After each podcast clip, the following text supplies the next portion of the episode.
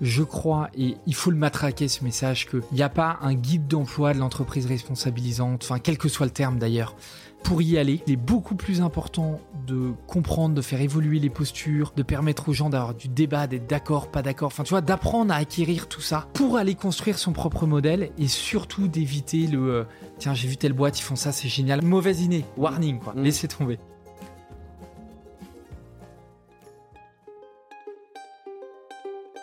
Vous connaissez l'adage après la pluie le beau temps? Est-ce que vous croyez que ça peut s'appliquer au monde du travail? Lundi au soleil, c'est pas un bulletin météo, c'est un podcast qui porte haut et fort la voix de celles et ceux qui pensent le travail autrement. Je me présente, je suis Tim Levert, DGA et associé chez Cosa Vostra, une agence conseil en stratégie digitale. Tous les lundis, je reçois une personne qui a osé tenter de nouvelles méthodes, de nouvelles façons de travailler, mais également des personnes qui imaginent le travail de demain et ils viennent le partager avec vous. Alors de quoi l'avenir du travail sera-t-il fait? Vous le saurez en écoutant le podcast. Je suis Tim Levert et lundi au soleil, c'est une chose qu'on aura, je vous le garantis. Alors bonne écoute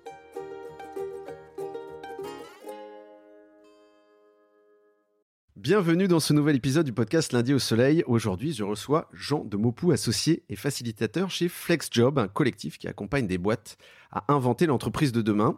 Ça va être un des sujets du jour. Alors avant de te laisser nous expliquer ta vision et, les initiatives innovantes auxquelles tu prends part, une question importante, comment vas-tu? Salut Tim. Écoute, merci. Je vais, euh, je vais super bien. Comme un lundi, je pourrais dire sur Exactement. ton podcast. Euh, voilà, en pleine forme et ravi d'échanger sur euh, ces sujets qui me passionnent aujourd'hui avec toi. Ouais, alors on a une feuille de route assez chargée, tu le verras. Déjà, merci de nous rendre visite. Je suis très, je suis ravi que tu sois avec nous. Euh, alors, je pense que les auditrices et les auditeurs imaginent bien le lien entre FlexJob et le futur du travail. hein. Son nom l'indique pas mal, rien qu'avec le nom. Mais on va tout de même expliquer ça. Euh, je le disais, la feuille de route est chargée aujourd'hui. On verra Ouais. si on a assez le temps. On va devoir peut-être faire un peu de tri. Mais les gros sujets du jour, c'est alors l'entreprise de demain. Ça va être un gros morceau. À la fois chez FlexJob, mais aussi chez vos clients, avec aussi bien l'entreprise apprenante que l'entreprise responsabilisante, entre autres. Et puis aussi tous les outils euh, du changement, un certain nombre d'outils qu'on va évoquer ensemble. Ah, Mais avant de commencer, il y a toujours quelques classiques euh, dans le podcast, ce sont toujours les mêmes questions. Vas-y.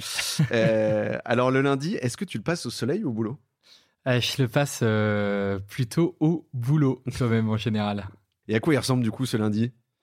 Écoute, il ressemble, il ressemble à une, une symphonie de mise en route, Mhm. notamment le, le lundi matin. Voilà, avec le bureau de Nantes, on a trois bureaux. Ouais. Et du coup, avec le, le bureau de Nantes, euh, on, on se coordonne et puis euh, voilà, de, de la mise en route. Ok, c'est de l'organisation de la semaine. Et vous vous parlez quand même, c'est des moments privilégiés aussi pour échanger Ouais, avec ouais, les gens dont tu es proche et ceux où tu es moins proche Non, non, euh, euh, tout à fait. Ça permet de balayer les différents sujets de, Mhm. de, d'orga de, de la boîte, euh, tant sur les projets internes Mhm. que les projets externes, commerciaux. Enfin, on passe un peu tout en revue. On aime bien dire qu'on a un effet bifidus. Chez euh, Flagjob. Euh, pour être bien à l'intérieur, en fait, faut Ouais. prendre soin de nous. Hmm. Et, et du coup, le, le lundi, il y a quelques temps, alors pas toute la journée heureusement, parce que sinon, ce serait impossible, mais Ouais. on, a, on a quelques temps pour appliquer cet effet bifidus. Tu vois. Ok, et ça prend quelle forme? Ça prend euh, notamment, je vais te donner un exemple là, euh, il y a un an et demi, ouais, peut-être un tout petit peu moins, on a ouvert deux bureaux. La boîte est lyonnaise, Hmm. Donc le gros de l'équipe est à Lyon et on a euh, un bureau à Grenoble et un bureau à Nantes. Et donc moi, je suis, je suis particulièrement concerné par Nantes puisque je suis parti ouvrir le bureau nantais. Mhm. Et, euh, et en ce moment, on se rend compte qu'on doit euh, continuer à faire évoluer notre gouvernance. Ouais. Bon, eh ben, gros sujet, on aura l'occasion d'en parler, mais tu vas voir, notre gouvernance, elle est assez participative, n'importe qui peut prendre des décisions, etc. Et on se rend compte que euh, avec la distance des bureaux, on doit, ouais, on doit, c'est nécessaire, faire évoluer notre notre mode de gouvernance. Et donc, il y a un groupe projet qui a été monté, élu sans candidat, euh, voilà. Et du coup, il- on va se solliciter euh, peut-être des avis importants à ce moment-là, donner des infos sur ce projet, parce qu'on peut pas tous bosser tout le temps dessus. Ouais. Ça aussi, euh, si on parle des écueils, j'y reviendrai. Si si j'oublie, tu pourras me, me rattraper par le col Mm. là-dessus. Voilà, tu vois, c'est un, un type, un type de sujet. Euh, la semaine dernière, le lundi, bim, euh, il y a un rappel. Euh, nos tours d'autodétermination du salaire arrivent en mars et du coup, on se fait souvent des cafés débats euh, sur ces sujets, donc il n'y a absolument pas besoin de prendre des décisions. Par contre, on va échanger entre nous, Mm. Euh, on va essayer de grandir, de maturer sur le sujet, euh, de débattre en interne sur ces, voilà, sur ces sujets. Le lundi, euh, tu te poses, ça te permet de faire ces temps-là. Enfin, voilà, plein de euh, des petits exemples. Un, bon lundi inspirant comme on les aime, je te remercie. On reviendra effectivement, comme tu le disais, sur toutes ces notions-là. Tu vois quoi de ta fenêtre? C'est toujours une question que j'aime bien poser. Qu'est-ce que je vois de ma fenêtre? Euh, Écoute, on est dans un coworking à Nantes et je vois une terrasse, donc c'est plutôt agréable, Ouais. de la verdure. On est dans un quartier qui est assez euh, un ancien quartier industriel à, à Nantes. euh, Pour ceux, euh, si tu as des auditeurs ou des auditrices Mhm. qui nous écoutent depuis Nantes, euh, aux Olivettes. Et, euh, et voilà. Et, et je vois la météo euh, nantaise euh, défiler par ma fenêtre. Et il fait beau au moins une fois par jour à Nantes. Ah, agréable. magnifique. Euh, où est-ce que tu vas chercher tes inspirations sur le, à la fois sur, sur, sur le travail actuel, sur le futur du travail euh, au- que Ça peut être des bouquins, mais ça peut être aussi des personnes dans ton entourage, Alors. Et effectivement, ça peut être des bouquins, des podcasts, des vidéos, euh, euh, un TEDx, un TED, euh, voilà. Ce que je préfère, ma source d'inspiration numéro une, c'est d'aller discuter avec les, les personnes, tant des personnes qui sont, euh, on va dire, euh, je crois que tu as reçu Sam Durand sur ton podcast, qui, voilà, avec qui j'échange régulièrement, bah, on va partager. euh, on va discuter ensemble, puis bim, il y a une idée qui va sortir. Donc, tu vois, ce type de personnes qui Mhm. travaillent sur ces sujets-là un petit peu comme nous, que des clients qui ont peut-être beaucoup moins d'ouverture euh, en termes de visibilité sur ce qui va se passer, mais ils ont des sujets hyper pragmatiques en interne, ils ont cette volonté d'y aller. Et là, moi j'adore. Euh, J'ai souvent plein d'idées qui émergent de discussions avec des clients, des rendez-vous que je peux faire. Mhm. Voilà. Et du coup, dans l'échange, dans les discussions, d'aller euh, sortir des idées, euh, confronter des, euh, des, des pistes que je peux avoir euh, qui, qui germent dans mon esprit, et je peux en avoir euh, peut-être un peu trop de temps en temps, ben, ça me permet de faire le tri, de de- d'explorer des idées. Et, et ça, euh, ça j'adore. Ce, ce contact humain, j'y tiens. Et, et- et ce qui est important là-dedans, alors on en parlait juste avant de commencer un peu, moi je le fais pour le podcast aussi par ailleurs pour les invités, mais c'est un peu l'effet boule de neige. C'est-à-dire que dès que je vais voir quelqu'un, dès que j'ai un invité, j'aime bien qu'il me raconte un peu tous les gens qu'il a rencontrés qui sont assez passionnants. Alors Samuel, en l'occurrence, j'ai déjà reçu, mais et, et- et- et tu, me, et tu me recommandais chaudement un certain nombre de personnes avant Exactement. de commencer, qui, qui seront peut-être Je, des je futurs te invités. mettrai en relation avec eux. J'espère bien. Euh, mais, mais ce que je veux dire, c'est que c'est euh, c'est un- c'est une prise de temps important dans une semaine, dans une journée, mais qui est, euh, au, final qui est, qui est- qui est- que tu estimes indispensable parce qu'elle t'ouvre tout simplement un peu les chakras. Effectivement, euh, ça prend du temps. Les sujets d'entreprise responsabilisante, euh, enfin peu importe le terme en fait, mais Mm. de, de construction des modes de fonctionnement de l'entreprise de demain, euh, prennent de toute façon du temps. Mm. Le claquement de doigts, le coup de baguette magique, euh, évidemment, ça fonctionne pas. Donc, euh, si euh, je prends pas ce temps, tu vois, je te parlais de l'effet bifidus sur l'interne, Mm. on, on- on se prend du temps pour nous sur notre orga euh, Flake Job en interne, mais c'est un petit peu pareil. Mm. Pour rester affûté sur ces sujets, je vais prendre du temps Mm. et euh, à long terme, ce sera toujours payant. Toujours. Il y a aussi un fait, euh, je trouve, qui, a- qui est incroyable, c'est que sur ces sujets, sur nos sujets, les gens sont hyper ouverts. En fait, tu as presque une logique d'open source. Ça existe quasiment pas. Enfin, je l'ai très peu eu ce côté. euh, non mais attends, moi si je te dis comment ça se passe et que tu parles, tu- tu vois avec un de mes concurrents ou Mm. voilà, les boîtes que je connais le mieux. Donc quand je dis je connais le mieux, c'est combien ils facturent, leur mode d'orga en interne. Mm. Tu vois des, des infos, leur Oui, ils business sont dans model. une- presque cette transparence radicale qui a souvent été un peu évoquée. quoi. transparence radicale, Mm. euh, c'est mes boîtes entre guillemets concurrentes que je connais le mieux. Ouais. Et, et c'est des boîtes que j'adore. Euh, je rêverais que tous les projets sur, euh, enfin, auxquels on répond, Mm. je sois en face de ces boîtes parce que je sais que si demain je perds, bah, ils seront super bien accompagnés les, les, les potentiels clients. Ouais, ouais. Donc, euh, donc voilà. Donc c'est c'est vraiment, euh, ouais, je prends du temps et, et- mais quel kiff, quel cadeau Mm. de bosser dans un secteur où les gens sont ouverts et vont te partager tout ça de manière très, euh, très libre. Euh, je te remercie pour, ce, pour, pour, pour cette vision et ce vote de confiance, c'est important. Euh, moi, je fais toujours un petit détour sur l'invité euh, avant de passer au, au, au sujet, au plat de résistance du jour. Alors toi, depuis 2017, je fais un peu court, mais Oui, toi, tu, tu, donc, tu travailles pour FlexJob. Alors, tu as été responsable du développement et des activités et facilitateur déjà en 2017. On va revenir sur cette notion de facilitateur et je pense qu'elle est centrale. Depuis 2019, tu es associé et facilitateur. Depuis 2021, tu es lead bureau Nantes, mais comme tu l'as dit justement tout à l'heure, en fait, c'est toi qui as monté le bureau de Nantes. Exactement. Euh, alors, juste, on, on revient sur FlexJob rapidement. Moi, j'ai quand même envie de savoir co- comment est née la boîte, en fait, très concrètement. C'était quoi le besoin ou le constat? Écoute, euh, au tout début, l'idée, euh, la, la philosophie, on va dire, est un peu la, la même. C'est qu'il y a une intuition de se dire le monde du travail change, il y a quelque chose qui se passe, on va travailler dessus. Mais au tout début, on faisait du recrutement. On Mm. faisait uniquement du recrutement. On s'est dit, euh, ça va être une plateforme de recrutement euh, pour les entreprises, les organisations qui ont un modèle de fonctionnement euh, hyper innovant, holacratique, libéré, responsabilisant, euh, euh, de télétravail à l'époque. Enfin, voilà.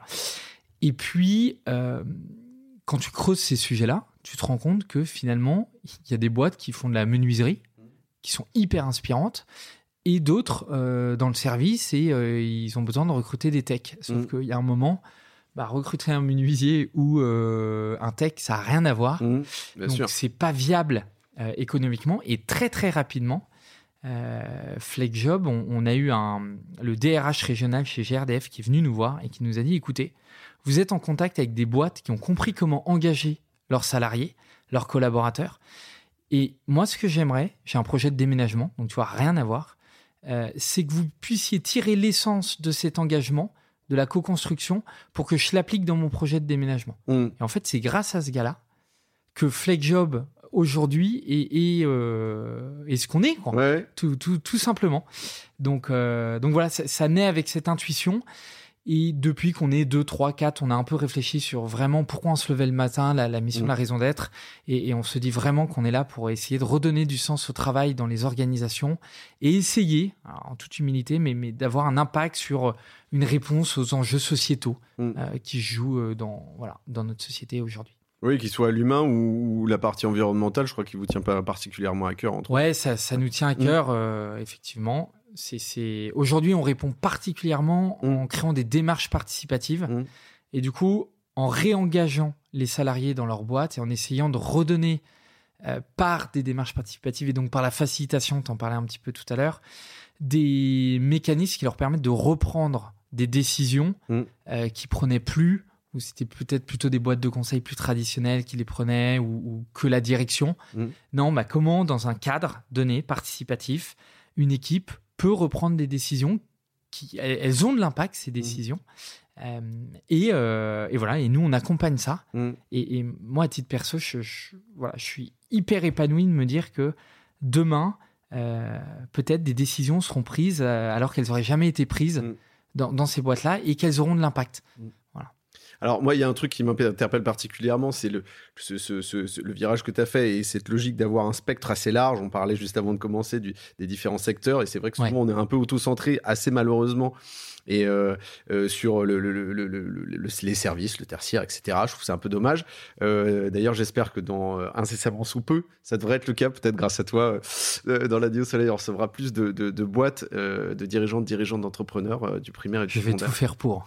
Je touche du bois, mais tu parles effectivement, je, je- dans, cette, dans cette envie de changement, il y a le rôle du facilitateur qui est assez clivant, de ce que je comprends. C'est quoi concrètement être facilitateur? Alors, un facilitateur, tu trouveras des, des définitions plus ou moins proches. Euh, pour faire simple et d'essayer de le faire avec des mots bien, euh, euh, bien accessibles, le facilitateur, ça va être un expert des méthodes et des outils de l'intelligence collective. Il va avoir une posture de neutralité. Mhm. Donc, on va se dire qu'il va être sachant sur les outils, les méthodes, la posture de l'intelligence collective, mais pas du sujet. Alors, évidemment, à force de travailler sur des sujets... Euh, maîtrise, euh, voilà, enfin, il a on- une connaissance, on- etc.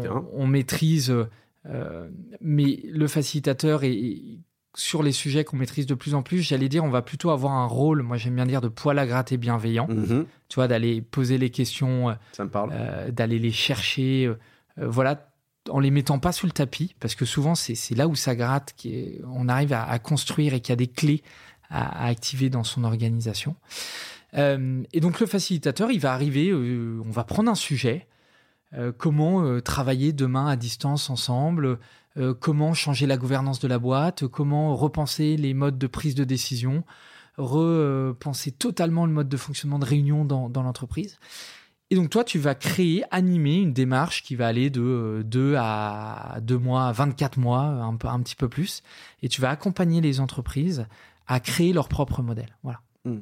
Alors justement, ce qui est intéressant là-dedans, c'est que tu parles de, créer son propre modèle. Je crois que vous avez un, sweet spot, en tout cas, vous avez quelque chose qui vous tient particulièrement à cœur et, qu'on voulait, enfin que je voulais moi en tout cas particulièrement évoquer aujourd'hui, qui est l'entreprise apprenante. Oui. Donc avec euh, voilà, c'est souvent la culture de l'apprentissage avec euh, des méthodes et des outils euh, qui sont basés sur le lean manufacturing. alors de, de, de, ce que effectivement de ce que j'ai vu. Alors bon, le lean manufacturing pour le coup, je vais pas revenir sur la notion, mais ou alors très rapidement, c'est un truc qui est pas neuf, voilà, qui, qui, est un espèce de contrôle qualité, réduction du gaspillage, etc. Mais c'est pas le sujet du jour. Moi, c'est vraiment de se dire, euh, aujourd'hui, toi, euh, avec ton regard, je dirais, de, d'expert finalement, parce que même si tu es facilitateur, il y a de l'expertise derrière, c'est ce que tu disais juste avant. Comment tu le définirais, euh, cette entreprise apprenante? Écoute, je trouve que c'est une super question. Elle est, c'est pas facile d'y répondre mmh. sur l'entreprise apprenante. moi, je dirais tout simplement que c'est une entreprise qui qui est assez alerte et qui est assez ouverte sur le fait de s'améliorer, euh, de pas être dans des acquis, de pas être dans des dogmes, dans des postulats, mhm. et qui va se laisser challenger, donc euh, tant les individus que l'équipe, que l'organisation. Tu vois, on parle souvent d'un triptyque, qu'il faut faire évoluer le triptyque, euh, l'individu, l'équipe, l'organisation. Eh ben, ça va être une organisation, une entreprise qui va se laisser challenger, apprendre, se poser des questions, faire de l'analyse de la pratique, mm. euh, euh, du knowledge management, etc., etc. Donc ça peut aller très simplement d'un feedback que je vais te faire, Tim, si on bosse ensemble sur un projet. Et tiens, euh, j'ai trouvé que dans ta posture, il y aurait peut-être ça qui aurait pu être amélioré, ou toi, tu vas me faire pareil un, feedback. À comment collectivement, tu vois, je, te donne un exemple très concret. Et moi, je suis super fier de ce qu'on a fait là-dessus sur cette question d'organisation apprenante. On a créé une auto-évaluation en fait, la personne morale FlexJob, l'entreprise, mhm. Est auto-évaluée par les individus. Donc, on est 15 dans la boîte. Et tu as les 15 personnes qui vont évaluer l'organisation sur six pôles. Euh, la RSE, euh, euh, la qualité de nos interventions, le, enfin voilà. l'évaluation de la boîte, c'est pas de l'évaluation de quelqu'un. Exactement. Et, et, ça, je l'ai très peu vu. Tu vois, bizarrement, j'ai eu un flash avec un collègue. On, a été sur le groupe projet de comment on s'améliore chez FlexJob demain. Et on a eu un flash là tous les deux avec Damien et on s'est dit, euh, mais en fait, on va auto-évaluer par les individus la personne morale mmh. de FlexJob. Et donc tous les ans, on fait cette auto-évaluation. Ça nous prend une bonne demi-heure par personne. Tu as des questions fermées, des questions ouvertes. Et ça permet de comparer entre d'une année sur l'autre. Est-ce qu'on progresse? Est-ce qu'on euh, régresse? Pourquoi? Est-ce que ce sujet est prioritaire ou non? Tu vois, typiquement, euh, tu peux avoir des sujets euh, comme euh, la déconnexion ou l'équilibre de la charge de travail dans la mm. boîte. Est-ce que c'est un sujet ou non selon toi à travailler? Si oui, tu coches une case et bim, et ça ressort. Et tu as donc potentiellement 6, 7, 8 personnes qui vont dire bah, tiens, il faut qu'on travaille là-dessus. Là, le, sujet d'impact environnemental, typiquement, est vachement ressorti cette année. Mm. Et on se dit bon, bah voilà, a priori, ce sera un sujet de travail pour l'année prochaine. Et c'est pas trop complexe d'arriver à ressortir des tendances parce qu'en fait, tu parlais de questions ouvertes, de questions fermées. Autant les questions fermées, tu coches, tu parlais, t'en parlais un peu justement juste avant en disant oui, non, c'est ça mon sujet, etc. Mais les questions ouvertes, souvent, ça peut être un peu fleuve et puis ça peut être difficile, je dirais, à, qualifier. Tu as tout à fait raison. On a une majorité quand même de questions fermées. Mm-hmm. Et en fait, ce questionnaire, il n'est pas juste ce questionnaire, puis on sait ce qu'on va faire. Ouais. Tu vois, c'est euh, je prends ma demi-heure, je mm-hmm. m'interroge dessus, je vais maturer le sujet individuellement. Ok.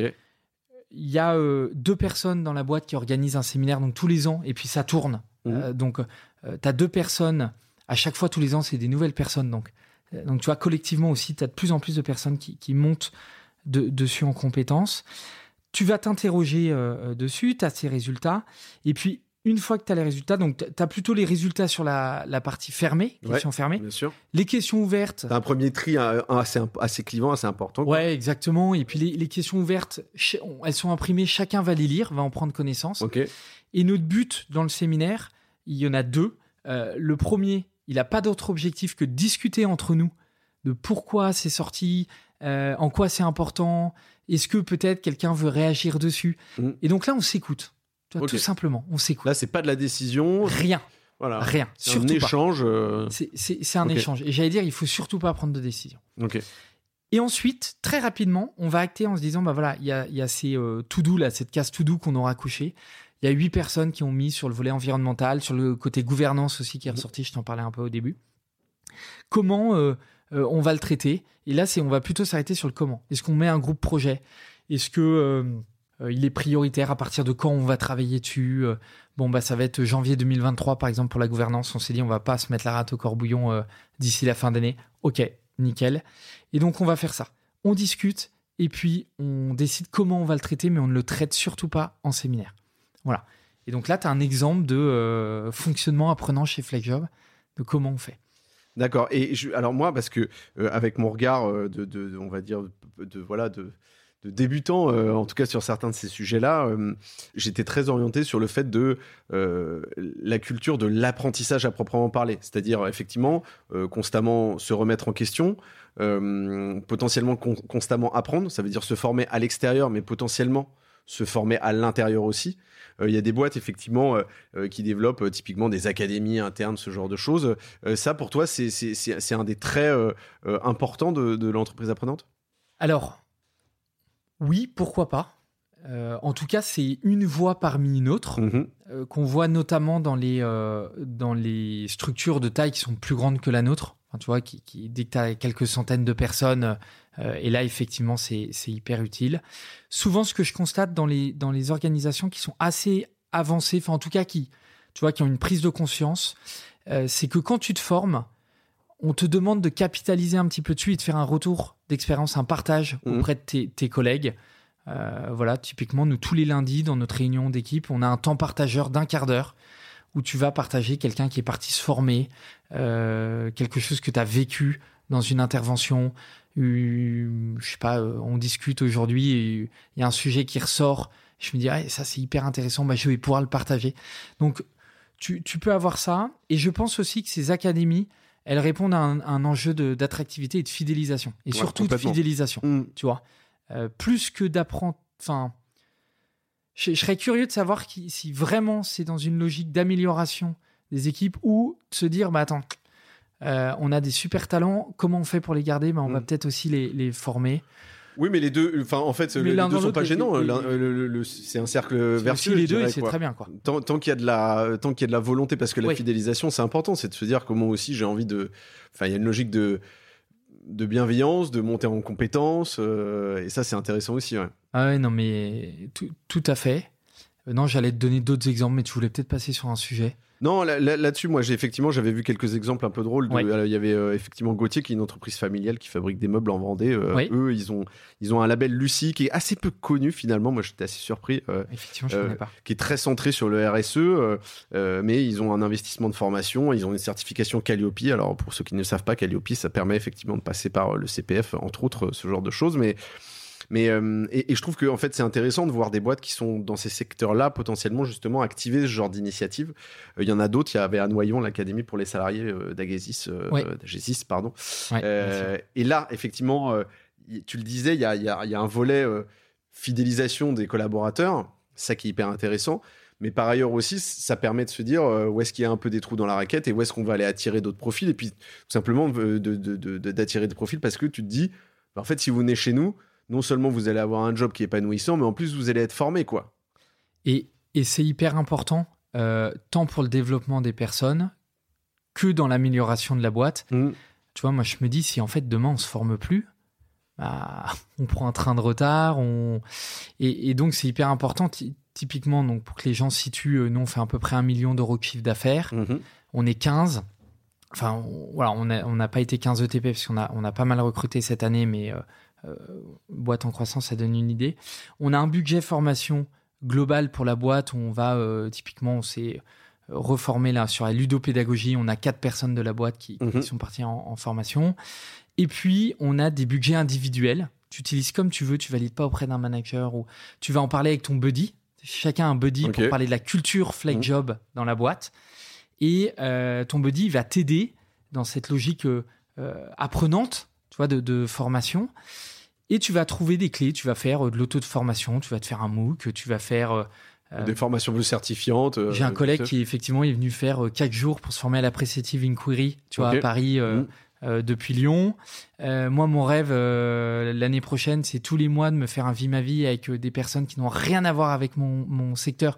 Et du coup, la formation, ce serait plutôt un investissement temps. Ouais, bien sûr. Enfin voilà, tu vois. Ouais, de sortir de sa zone de confort aussi. Exactement. Ouais, c'est, je, je trouve ça hyper important et je pense que c'est un, c'est un, un bon réflexe. Se former, ça veut pas forcément dire se former dans le métier dans lequel on est, mais il y a la notion aussi de, de soft skills et les soft skills, ça s'apprend aussi euh, euh, en dehors de, de, de, je dirais, de sa zone de confort, quoi. Euh, ju- juste là-dessus, c'est une démarche qui est quand même assez, euh, assez euh, profonde. Est-ce que tu t'identifies des, des, des écueils? Est-ce qu'il faut pas y aller si on se sent pas prêt? Est-ce qu'on peut y aller par petites touches? Est-ce qu'il, y a des freins importants à lever? Alors, je vais te partager plutôt de mon expérience là-dessus. Je, je- je me sens peut-être un, peu moins expert ou légitime pour répondre d'une manière générale. Mhm. Tout simplement, de mon point de vue, tu peux avoir des freins, notamment là d'expérience dans une petite boîte où tu vas être la tête dans le guidon. Ouais. Euh, tu vois, tu as tes projets, tu as, tes clients.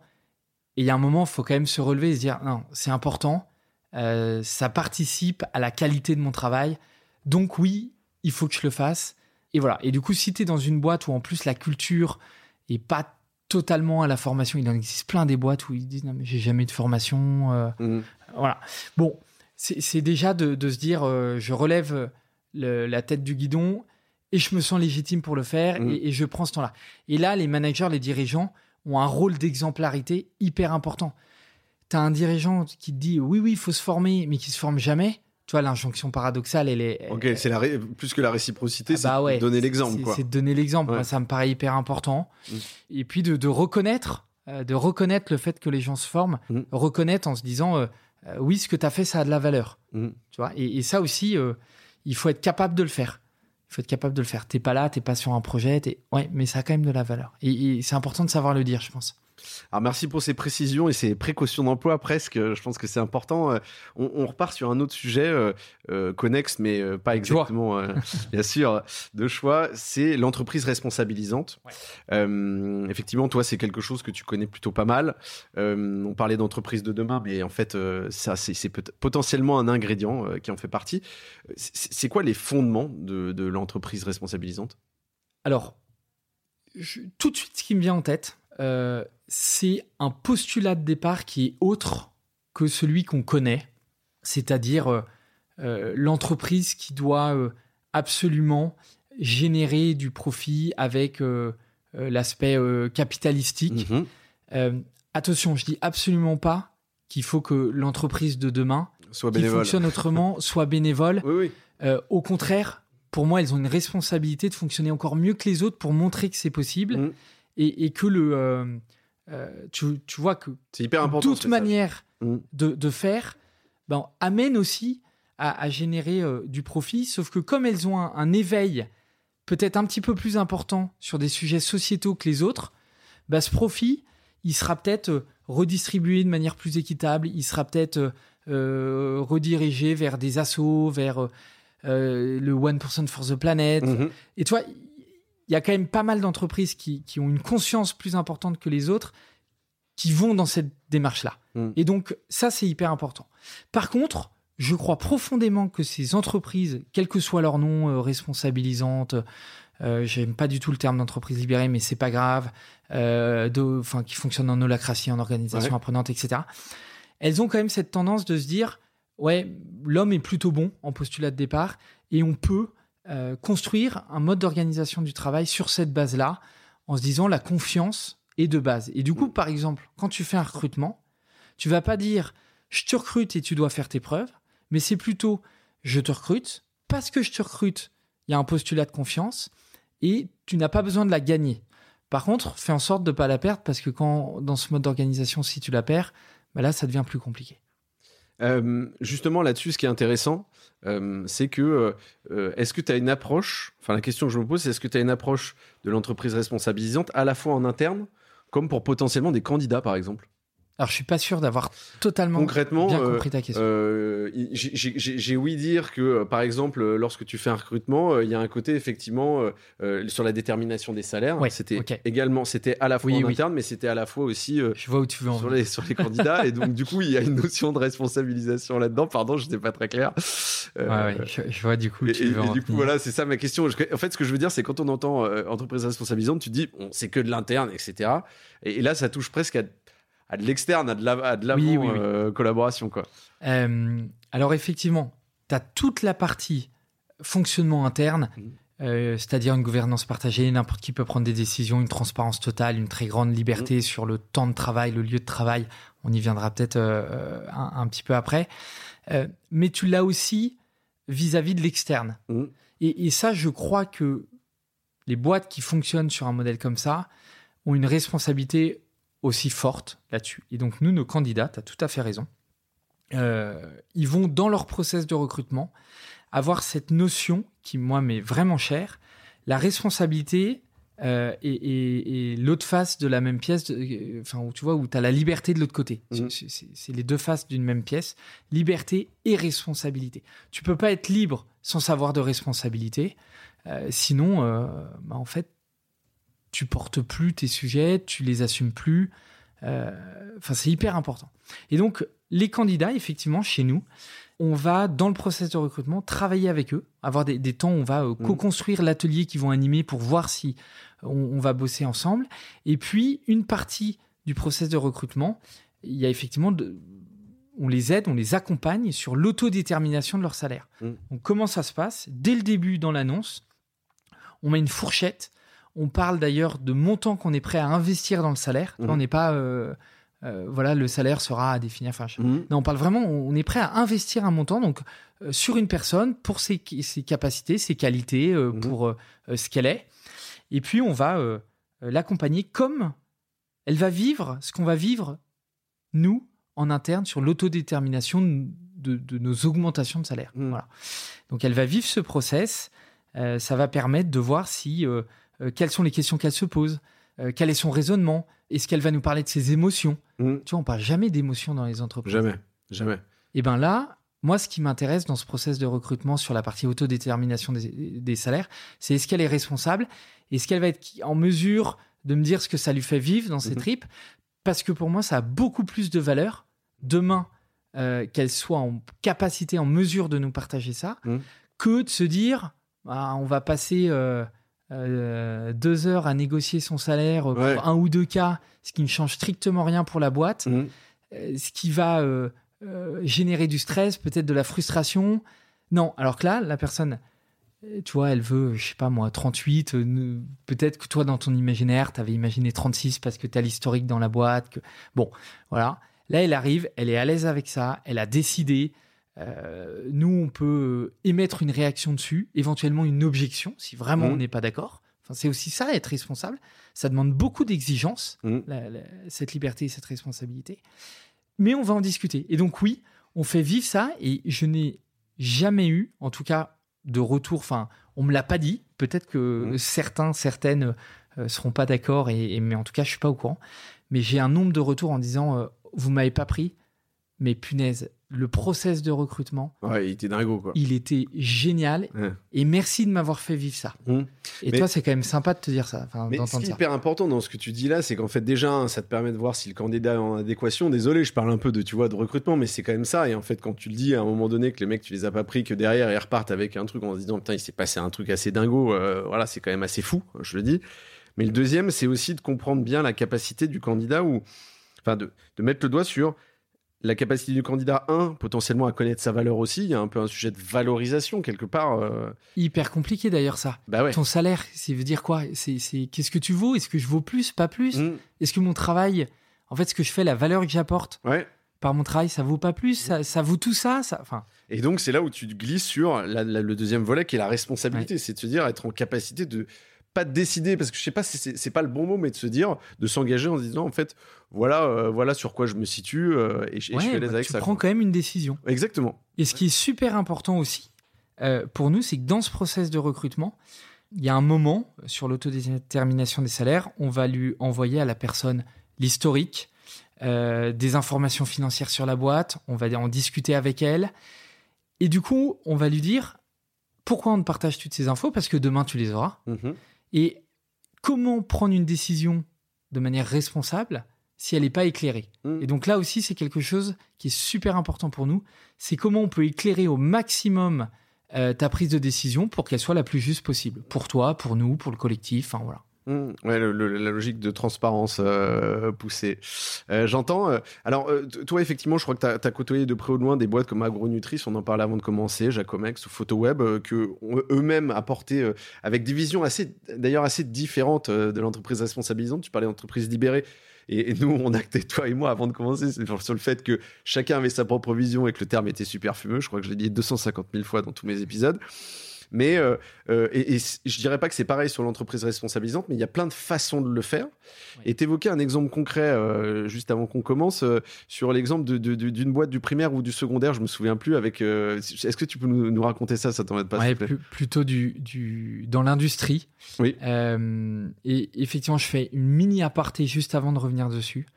Je crois, et il faut le matraquer ce message, que il n'y a pas un guide d'emploi de l'entreprise responsabilisante, enfin, quel que soit le terme d'ailleurs, euh, pour y aller. Je crois qu'il est beaucoup plus important de comprendre, de faire évoluer les postures, de permettre aux gens d'avoir du débat, d'être d'accord, pas d'accord, enfin, tu vois, d'apprendre à acquérir tout ça Mhm. euh, pour aller construire son propre modèle et surtout d'éviter le euh, tiens j'ai vu telle boîte ils font ça c'est génial on va faire Ouais, je pareil fais un copier-coller, ça marche pas en fait. C'est une foirade. ouais. laissez mauvaise idée warning quoi Mm. laissez tomber.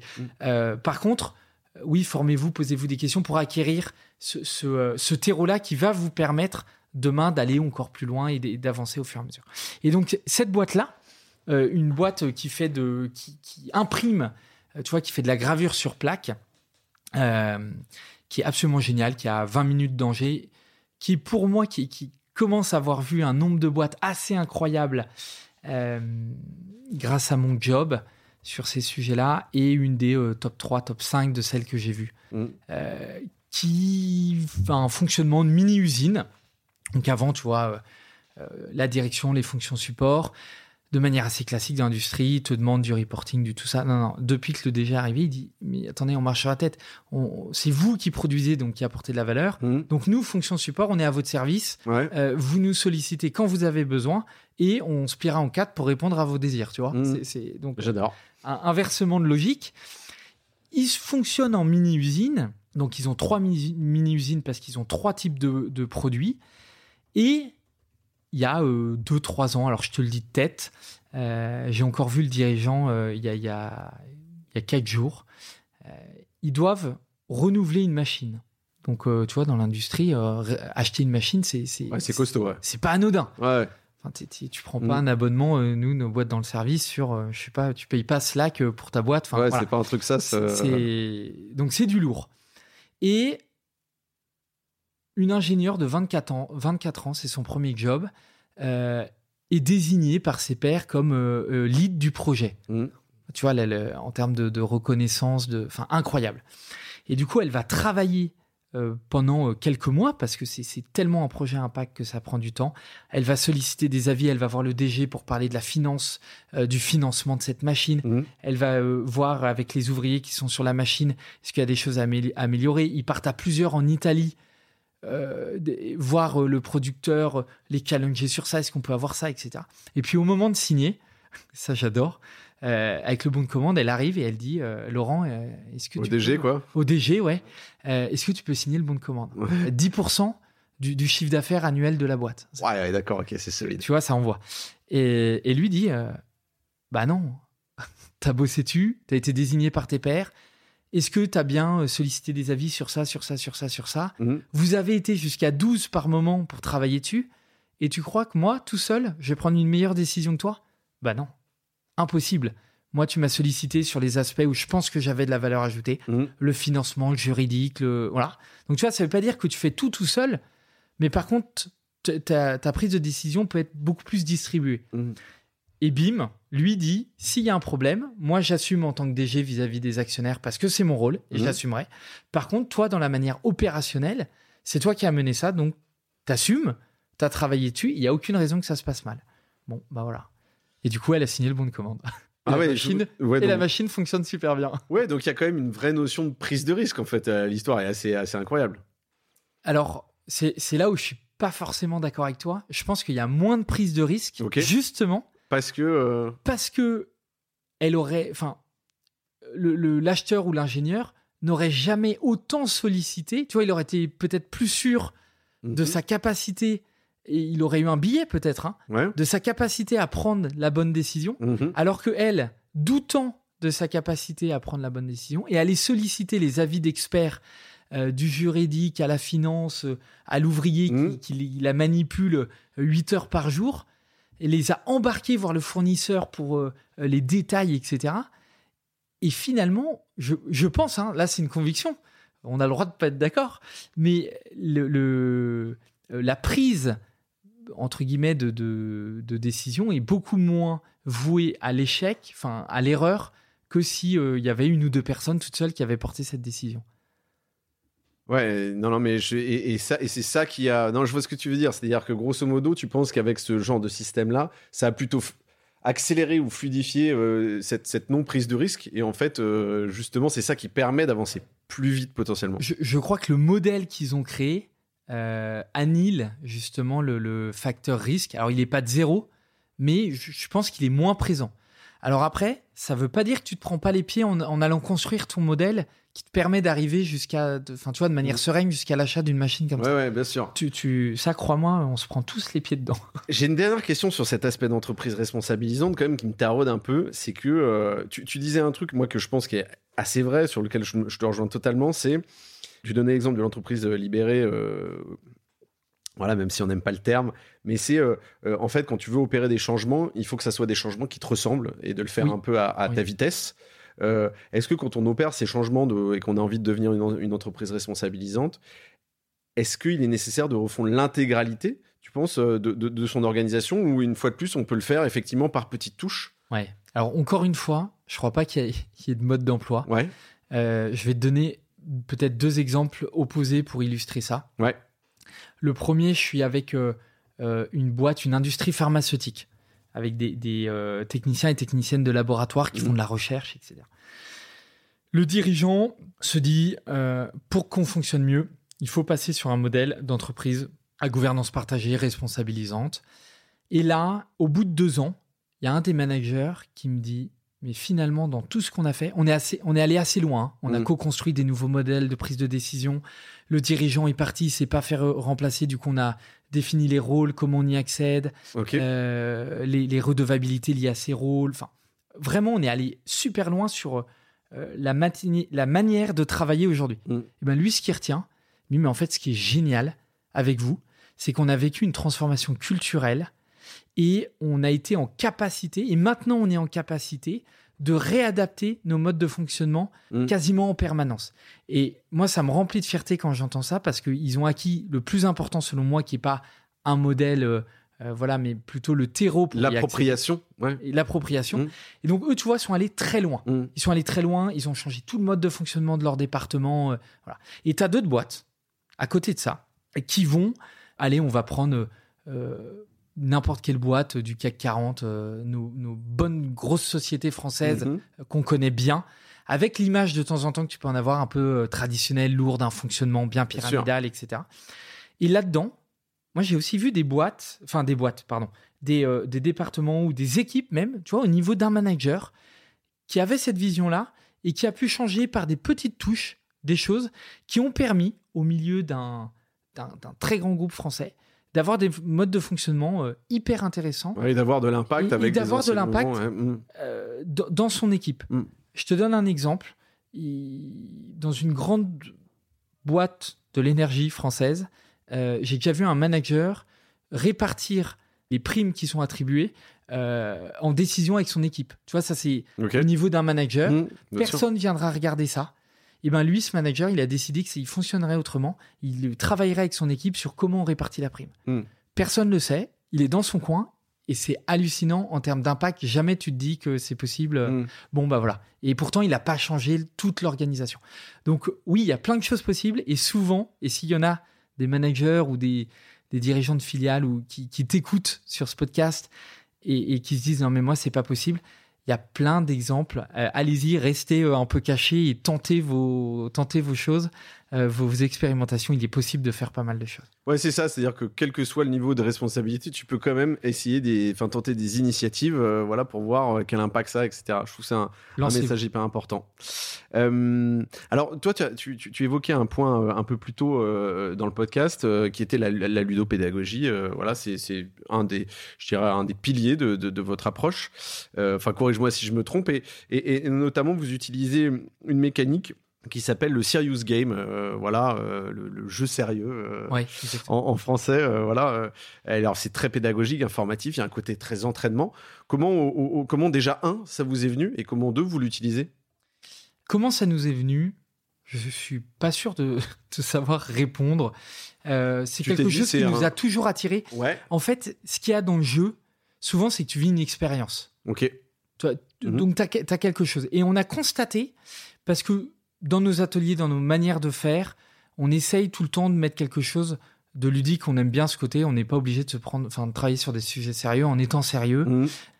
Et souvent, quand tu as une mécanique qui se rapproche de celle du jeu, tu peux aller mais beaucoup plus profondément sur des sujets beaucoup plus vite. Ok. Ça, c'est assez hallucinant. Quand tu as un jeu, quand tu as un mécanisme du jeu, tu vas avoir des discussions hyper profondes sur des sujets euh, où il t'aurait peut-être fallu trois ateliers pour, euh, pour arriver là. Alors le jeu euh, désigne, enfin voilà.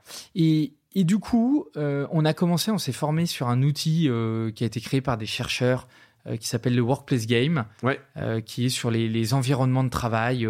tu vois, le travail hybride. Donc ça, on l'utilise, ça fonctionne toujours très bien. Et on s'est dit, mais c'est génial, ça fonctionne, ça confirme notre intuition. Et donc, on a créé également, tu vois, deux outils un jeu sur le, travail hybride euh, où c'est un escape game digital. On embarque les équipes, elles vont vivre une expérience justement, et on va se questionner sur le modèle de fonctionnement, d'organisation du travail à distance. Mm. Donc moi j'adore parce qu'à chaque fois ça, ça permet pas tout de résoudre, de tout régler, mais ça va te permettre d'explorer pas mal de choses et de te dire, mais en fait, on a identifié, il faut plutôt travailler là-dessus, là-dessus, il faut qu'on creuse, euh, ça mm. nous a fait vivre ça, etc. Et, pour te donner un dernier exemple, on en a un autre qui est assez engageant parce que ça te demande deux jours, deux à trois jours de mobilisation. De, mobilisation. ce qui est énorme. C'est pas anodin. Mais c'est pas anodin, mais il traite des sujets de transformation culturelle vers l'entreprise responsabilisante. Et comme c'est des temps longs, et eh ben ce serious game, on t'embarque, tu es dans une entreprise fictive. Et puis, alors je vais pas tout dévoiler, mais euh, au début, c'est une boîte de fonctionnement plutôt pyramidale. Tu as une boîte de vélo. Oui. Et puis, euh, le Avec dirigeant. Un fonctionnement très classique. Euh. Exactement, prend de moins en moins de responsabilités. Du coup, tu dois te répartir les rôles.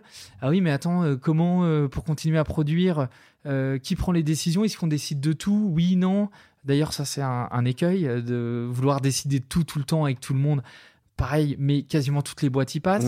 Mmh, et, donc, tu vois, par le jeu, tu vas expérimenter des choses, tu vas vivre des émotions, tu vas découvrir des nouvelles manières de faire qui sont hyper intéressantes. Et c'est pour ça qu'effectivement, on aime bien et ça se rapproche de notre sujet de l'organisation apprenante aussi. Hein. Mm. Comment apprendre différemment et aussi par le jeu. Et du coup, l'objectif, euh, j'imagine qu'il est, il est différent en fonction de, euh, euh, des typologies de, jeux. Il y, en a, il y a plusieurs typologies de jeux de serious game. tu parlais du workplace game qui, est, qui, est, qui en est un, une alternative. Souvent, c'est soit d'informer, soit de, de, de, communiquer, ou d'éduquer, ou d'entraîner. toi, tu parlais aussi d'aller chercher de l'info, c'est-à-dire, ou même de trouver des solutions. Et, et, du coup, tu as, as un catalogue d'outils devant toi que tu es capable de déployer. Est-ce que c'est un impact euh, immédiat euh, sur effectivement euh, les collaborateurs, la compréhension de ce qu'ils veulent, où ils sont? Alors j'aime pas trop les... ça fait un peu fausse promesse marketing tu sais de dire ça fait un effet immédiat non j'aime bien j'aime bien c'est mon côté mais côté vieux sage mais c'est l'impact j'aime bien toujours le mesure de l'impact mais, mais oui déjà ce qui est hallucinant c'est ce que je te disais c'est souvent tu as un climat de confiance qui se crée que tu, que tu vois rarement ailleurs. Et ça, c'est hyper intéressant parce que tu vas te livrer. Tu pas vas de filtre, pas de barrière. Ouais, ça tombe assez vite. Mm. Et, ça, pour ça, c'est génial. Euh, oui, ce qu'on constate souvent, c'est que ça te permet au moins d'identifier les sujets. Là, je pense euh, euh, au Workplace Game, t'en parlais, ou à notre Serious Game sur le, travail hybride, qui est sous format là, d'escape game digital. Tu vas identifier tes sujets et du coup, généralement, les gens se disent Waouh, on a été embarqué, ça a recréé de la cohésion d'équipe et en plus, on a identifié des sujets sur lesquels travailler. le serious game sur l'innovation managériale, lui, il va t'embarquer, il va te faire vivre des choses.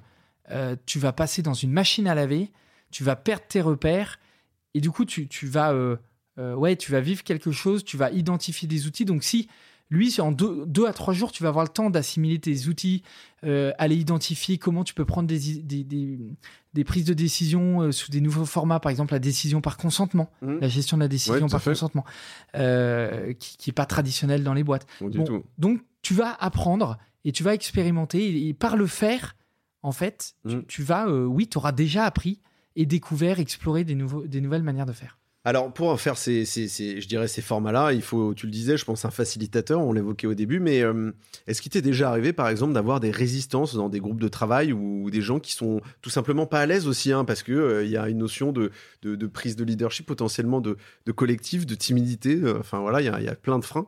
Ouais, alors si tu as une facilitatrice ou un facilitateur qui te dit non, je n'en ai jamais eu, méfie-toi méfie-toi de cette C'est un personne. pipeau. C'est louche, c'est louche. Ou alors il faut me le présenter parce qu'il Ouais. est exceptionnel. C'est- Euh, ouais, bien sûr. Mm. Évidemment, évidemment, tu as tout le temps euh, euh, des, des, des résistants, des personnes qui se posent des questions. Euh, T'en as eu tellement de conduite du changement depuis des années où tu avais une réorg, un truc. Donc, euh, quand il te voit venir, il dit Attends, c'est quoi ce. Ah, Je le vois arriver avec ses gros enfin, sabots, attention, ça pue. C'est un euh, consultant ouais. et moi à chaque fois du coup je me marre en disant mais non parce que tu me demandes de faire une réorg en fait je serais pas capable de la faire Ouais. c'est pas mon job Ouais. moi, mon job, c'est de te faire bosser. Souvent, on me dit en rigolant, des clients ou des amis qui me disent Attends, mais c'est incroyable ton job. On te paye et tu Pour fais faire bosser, les autres. bien sûr. Ah, bah, J'ai fait ça pendant des années, c'est génial. Et, euh, et, et oui, en fait, effectivement, c'est ça. Et, nous, on va par des techniques, des outils, des méthodes liées à l'intelligence collective, faire en sorte que chacun puisse s'exprimer, euh, essayer de euh, casser quelques billets Mm. euh, tu vois, qu'on peut avoir, euh, répartir la, la- la parole quand tu as besoin d'avoir de la créativité, d'avoir de la créativité, quand tu as besoin d'avoir de la priorisation, Mhm. tu as de la priorisation, et d'identifier à chaque moment ces, ces étapes. Donc ça, Mhm. c'est vraiment ça notre job. Le facilitateur, il se doit d'être neutre. Ouais. Donc, Il vient pas juger. il vient pas juger. Demain, demain, euh, j'en sais rien moi. La ville de Paris veut euh, lancer une sollicitation pour euh, détourner un canal et faire passer un bras de Seine. Un facilitateur serait en mesure de dire, enfin tu vois moi, c'est pas mes sujets de travail. Mhm. Par les techniques et les outils qu'on a, on serait capable de mener cette Mhm. démarche. Voilà. Parce que euh, on est capable d'avancer étape par étape dans les grandes étapes de démarche participative. Et le job du facilitateur, c'est vraiment ça. Donc, bien sûr qu'on a des résistants. Et le challenge, ça va être de créer ce cadre de confiance, de l'embarquer, de discuter avec lui s'il est d'accord, pas d'accord. Est-ce qu'il veut vraiment pas euh, participer? J'allais dire même que pour un facilitateur, un résistant, c'est génial. Sur un de mes plus gros projets de transfo de, que j'ai mené pendant deux ans, on a eu des 10% de l'équipe, en tout cas au début, identifiés qui étaient résistants. Et on, leur a dit, on leur a demandé de venir dans le copil de cette démarche. Mhm. Parce que, un, ils ont le droit d'avoir voix au chapitre. Enfin, si tu mets de côté les résistants, Bien sûr. en fait, t'exclus et comment tu as une démarche qui Mhm. peut être inclusive. Et deux, ça apporte énormément de valeur parce que ça va, ils vont venir te challenger tes résistants Tu parlais de poils à gratter tout à l'heure, c'est Ouais. nous aussi les poils à gratter justement de ces. Et, et il faut savoir capter ça. Ils vont Mhm. venir te challenger sur tous les, les points où ils vont pas être d'accord. Et c'est d'une richesse incroyable pour la pérennité de ce que tu mets en place. Mm. Si t'as pas, de- enfin si t'as pas de résistant, que tout le monde est embarqué, tant mieux. J'allais dire, euh, c'est c'est Mm. c'est la cerise sur le gâteau. Mais si t'en as, ça va te permettre de te, de te questionner et d'aller encore plus loin dans tes réflexions. Et ça, ça c'est juste génial. C'est pas toujours facile. Tu peux te faire euh, bousculer de temps en temps, de te poser des questions, même toi facilitateur quand t'as animé. euh, Ouais, tu peux Des dizaines et des dizaines de en démarches. doute quoi. euh, tu peux avoir des, personnel, ouais. des moments de doute, mais moi, si j'ai si j'ai le choix, Mm. demain, je prends un résistant aussi euh, qui vient te challenger Ouais. et, et je l'embarque parce que c'est un c'est un merveilleux cadeau. Voilà. Et alors, dernière question sur cette partie-là, euh, euh, ce que je trouve intéressant là-dedans, c'est que tu es, sur la phase amont de, de- je dirais, de la réflexion d'une entreprise pour changer un peu, et c'est ce changement dont on parle. Euh, en fait, ce qui est un, déclencheur aussi, c'est d'avoir dans ces ateliers-là des gens qui sont un peu tous au même niveau. C'est-à-dire, grosso modo, en fait, tu, laisses ton titre euh, à, l'entrée euh, voilà, de, de, l'atelier et qu'en fait, euh, voilà, c'est pas que tout le monde est logé à la même enseigne, mais en fait, il n'y a pas cette notion de, hiérarchisation potentiellement ou de poids de parole. Je trouve ça top de, poser cette question parce que je pense qu'il y a énormément d'organisations et même de managers, de dirigeants qui se la posent, en disant oui, mais si je transforme ma boîte, je fais un atelier, euh, quelle est le, ma place, euh, etc. Ça va être dans le cadrage, le facilitateur, mmh. son boulot, il a au moins la moitié du boulot qui est fait en amont. Donc dans le cadrage de vérifier quelle place je veux donner au manager, au dirigeant. Mmh. Euh, tu auras forcément des aspects négatifs et positifs d'avoir le manager ou pas le manager, est-ce qu'il peut brider la parole, etc. Je pense que quelqu'un qui a de l'expérience dans l'animation de ce type de démarche d'atelier un peu clé, il va être en mesure, par ses techniques et ses outils, de répartir le temps de parole, euh, d'utiliser, tu vois, nous on aime bien dire le, temps individuel de réflexion, c'est chacun va noter ses idées en amont. Mhm. Pendant des années, on s'est dit le brainstorming, allez, euh, tout le monde euh, partage une idée comme ça. Énorme bêtise. Énorme bêtise. Olivier Siboni, il mhm. en parle super bien ça sur les billets les billets cognitifs. J'aime beaucoup son travail et la vulgarisation qu'il fait sur les, les, billets. Euh, voilà. Et donc, avec un peu d'expérience des outils, des méthodes, tu vas être en mesure, moi je trouve, quand même, de, de, pondérer ça. En même temps, si tu n'as pas le manager, le dirigeant, ça peut te poser la question, tu vois, toi dans l'équipe, ou si tu es une équipe de managers et tu n'as pas ton codir ou ton dirigeant, mmh. mais bah, attends, il est où? Pourquoi il n'est pas là? mmh. et, Évidemment. Et, et c'est extrêmement exigeant euh, pour un, dirigeant ou un manager d'être exemplaire sur ce type de démarche parce qu'il va se faire bouger. Vraiment, il, va. Euh, ouais, demain, tu as un autre mode de fonctionnement? Waouh! Enfin, c'est pas évident. Donc, tu, peux, tu pourrais très bien avoir des moments où tu n'as pas le dirigeant euh, et des moments où il est là à voir. Moi, je suis plutôt partisan du il est présent. Pas une vérité absolue, mais j'aime bien quand il est là. Ouais, tu penses que c'est un, élément déclencheur et de, de, on parlait d'appropriation tout à l'heure aussi, d'implication. c'est un, élément déclencheur et, je crois que dans ce type de démarche, ce qui a de la valeur, c'est ce que tu es capable de dire en collectif. Mm. Tu sais, souvent, tu as des enquêtes qui sont anonymes. Bon, et eh ben si tu n'es pas capable. Alors, ça peut être euh, important d'avoir des enquêtes anonymes parce que tu as des risques psychosociaux. voilà, exactement. Euh, et, de temps en temps, c'est un job d'aller les chercher et mm. d'identifier ça et c'est super important. Mais sur ce type de démarche, je crois qu'il faut être capable et en mesure de porter sa parole en collectif et, que c'est là-dessus qu'on va travailler. Si tu que des choses anonymes euh, et tu sais pas euh, d'où ça vient, de quel contexte, mm. ben en fait, c'est, c'est, tu peux pas bosser quoi là-dessus. Donc aussi, d'être en mesure de porter sa parole devant le collectif, c'est hyper important. Euh, merci beaucoup pour ces, pour, pour ces réponses-là et ces enseignements. Euh, je te propose qu'on passe à la dernière partie. Allez, go euh, Qui est pas un petit peu moins sérieuse, mais, mais, mais, plus détendue. Est-ce que tu as un livre, un film à nous conseiller pour nous inspirer à la fois sur le travail, le futur du travail, mais plus largement aussi, on est preneur Ouais. Alors, tu me disais juste avant, je te posais la question est-ce que Reinventing Organization euh, on t'en a déjà parlé. Il, est souvent cité. Il, est souvent cité, effectivement, euh, si du coup tes auditeurs, euh, auditrices l'ont déjà entendu, mais n'ont pas encore franchi le pas, mm. allez-y et allez-y avec la version illustrée, qui est beaucoup plus facile à lire que le, que, gros pavé, extraordinaire. qui est super bien faite. Et il y a peut-être quelque chose qui est moins connu, que j'aime beaucoup, qui est un livre de Dan Pink, Daniel Pink, qui a beaucoup travaillé sur les leviers de motivation, qui s'appelle La vérité sur ce qui nous motive et tu vois donc les, leviers de motivation intrinsèques et extrinsèques. Et il se trompe pas, Dan Pink, le, la couverture du livre, c'est un bâton et une carotte. donc voilà, allez-y, il est top. Il est top. Euh. C'est accessible, c'est facile à lire et euh, on apprend plein de trucs. Il est hyper accessible, il est pas trop gros, il se trouve euh, sur la Fnac. Enfin, allez-y, vraiment super cadeau même si vous voulez l'offrir. plein d'enseignements. Go, allez-y. Euh, merci, je le mettrai dans le descriptif de l'épisode. Dernière question, et après je te libère. Est-ce que tu as une anecdote qui te vient en tête, même si tu nous en as déjà raconté beaucoup, et que tu as envie de partager un bon ou un mauvais souvenir? Ouais, alors, euh, je sais pas si c'est une anecdote. En tout cas, c'est une phrase qui résonne beaucoup en moi sur, euh, sur ces sujets de, de transformation culturelle, qui est soyez exigeants avec les rôles, mais bienveillants avec les personnes souvent, on mélange un peu les deux. Mhm. Non, on fait bien un travail, tu vois, et qu'on a un rôle, des redevabilités, etc. Et là-dessus, oui, il faut être exigeant, il faut apprendre à être exigeant. Et c'est super dur d'être exigeant en plus Mhm. avec les gens avec qui tu travailles euh, au quotidien. Mais je crois que rien, rien euh, ne doit nous faire oublier qu'on doit être bienveillant avec les personnes et qu'on est tous, on a tous un rôle pour rendre le travail euh, euh, léger, meilleur. euh, et donc, ouais, soyons voilà, exigeants avec les rôles, mais bienveillants avec les personnes. Écoute, j'aime beaucoup cette maxime. Je sais pas si elle vient de toi, mais si c'est le cas. euh, J'aurais bien aimé, ouais, mais ça elle vient pas de moi. très cool, je sais mais- plus d'où elle vient, mais, Mais je te remercie de ce partage. Et, et en en fait, je pense que là-dedans, moi, je réagis toujours un peu après, promis, je te, je te libère, mais c'est qu'en fait, souvent, la différence entre le rôle et la personne, elle est, elle est assez ténue, c'est-à-dire qu'elle est difficile Ah ouais, les, à... les personnes incarnent un rôle, donc enfin, tu Exactement. vois, donc, euh, donc évidemment. Et est-ce que tu m'autorises à offrir un petit cadeau à tes, à tes auditrices et Bien sûr. auditeurs? Avec grand plaisir. Euh, on a fait, enfin, on a fait, moi j'ai fait une part de boulot qui est minime dedans, mais mes collègues ont, ont bossé comme des malades pour euh, euh, extraire 52 clés pour faire une transformation de, culturelle de le- de- d'une boîte.